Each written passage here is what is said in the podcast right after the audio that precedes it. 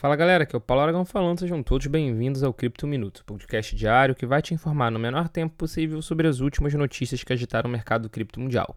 Para começar o episódio de hoje, a gente vai provavelmente encerrar um ciclo de matérias aqui sobre a Braz Company, que para quem não sabe, é uma empresa que é acusada pela Polícia Federal e pela Justiça Brasileira de ser uma pirâmide financeira com sede em Campina Grande, na Paraíba. E ao todo, no inquérito que foi concluído agora pela Polícia Federal, 16 pessoas foram indiciadas por envolvimento no esquema.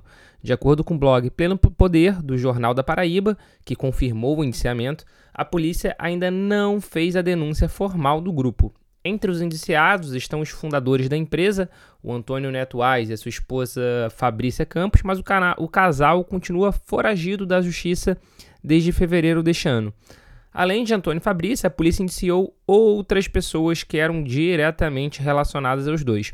Conforme o portal, o responsável por assinar o relatório do inquérito foi o delegado da Polícia Federal, Vitor de Arruda Oliveira. Vale ressaltar que a Brás Company foi uma empresa que movimentou equivalente a 2 bilhões de reais em criptoativos, de acordo com as investigações é, ou em criptoativo, né? Ou realmente em valor em moeda fiduciária, em BRL, que eles falavam que investiriam e que transacionariam em criptoativos. Pois bem, muito provavelmente agora teve a conclusão da história com essa finalização do inquérito policial. E continuando ainda na seara de, de crimes, um novo malware para Mac chamado RealST está sendo usado em uma campanha massiva voltada para naturalmente os computadores da Apple para Macs. De acordo com Blipping Computer, o malware descoberto pelo pesquisador de segurança I Am Dead pode roubar criptomoedas de usuários. O malware tem algumas variantes, incluindo suporte para o novo macOS 14, que ainda está inclusive em beta teste, né? ele ainda está em desenvolvimento. É o Sonoma, o, o macOS 14. O malware chega até as vítimas por meio de falsos jogos de blockchain, usando nomes como Brawl Earth, Wild World, Dollland, Destruction, Evolion, Pre-Olymp of Reptiles e Saint Legend. Os agentes maliciosos promovem esses jogos fraudulentos nas redes sociais. Em seguida, enviam por mensagens diretas os códigos de acesso necessários para ba baixar o jogo falso. E os códigos de acesso permitem então que os agentes detectem aqueles que desejam atingir. Ao mesmo tempo, os ajuda a evitar os, a evitar os pesquisadores de segurança que podem revelar o ataque. É, esse tipo de software malicioso rouba o dado dos navegadores da vítima e dos aplicativos de carteira de criptomoeda e os envia de volta aos agentes de ameaça. Vale ressaltar que os investigadores notaram que o malware ele tem como alvo alguns navegadores em específico. Por exemplo, o Safari, que é o navegador da própria Apple, em nenhum momento ele era alvo, mas Firefox, Chrome, Opera, Brave, Vivaldi e o próprio Telegram eram alvos desse malware. Então, muito cuidado, muita atenção. E, naturalmente, você que está escutando isso, que é de cripto, já sabe, mas não sai baixando coisa por aí no seu computador e no seu celular e, e sai executando. Especialmente se você tiver alguma carteira de cripto relacionada a esse dispositivo. Muita atenção. Continuando o Cripto Minuto de hoje, mas agora com uma notícia positiva. Não é só nas criptomoedas que as gigantes Wall Street estão interessadas. De acordo com uma reportagem da CNBC, JP Morgan e o Citi, o Citibank, né, querem utilizar a tecnologia subjacente dos ativos digitais, a blockchain, para tokenizar ativos, ou seja, a tokenização está chegando no JP Morgan e no Citi. A tokenização é o nome dado ao processo em que um ativo físico passa a ser representado de forma digital por um token criptografado e tudo acontece dentro de uma blockchain. O ativo a ser tokenizado pode ser absolutamente qualquer recurso, que, diante de uma negociação, tem um valor econômico. Isso inclui itens tangíveis, como móveis, imóveis, maquinários ou equipamentos, ou então até mesmo intangíveis, como direitos autorais, empréstimos, marcas registradas, títulos e ações. Vale ressaltar que tudo isso a gente já tem caso de uso aqui no Brasil, né?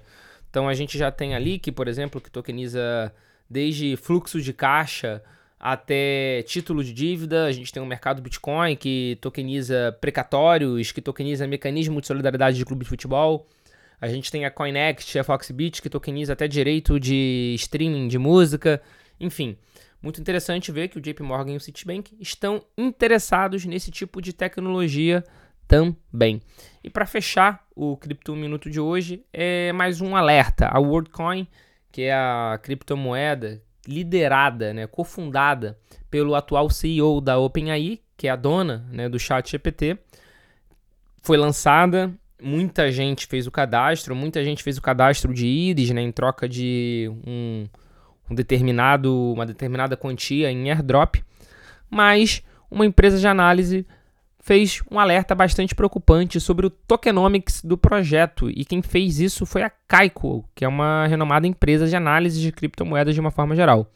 Segundo a análise da Kaiko, o tokenomics, que se refere à economia né, e ao sistema de incentivos por trás da criptomoeda, uh, o tokenomics da WorldCoin é bastante confuso.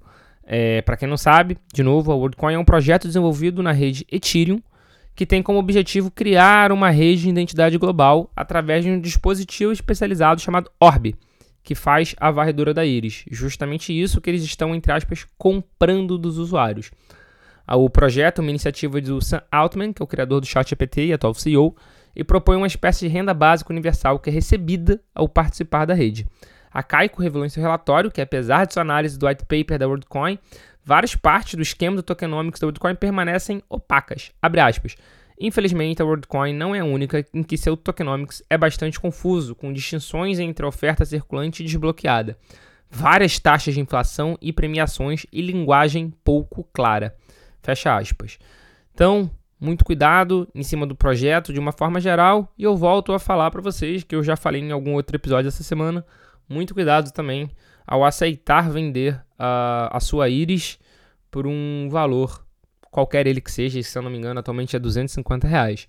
Então, de qualquer forma, se você quiser participar do airdrop, eu entendo, mas tenha muito cuidado e veja se realmente vale a pena para você. Esse foi o Cripto Minuto de hoje. Muito obrigado pela sua companhia, muito obrigado pelo você estar tá aqui escutando até esse momento. E eu já tenho um encontro marcado com vocês aqui no próximo episódio, na semana que vem. Valeu!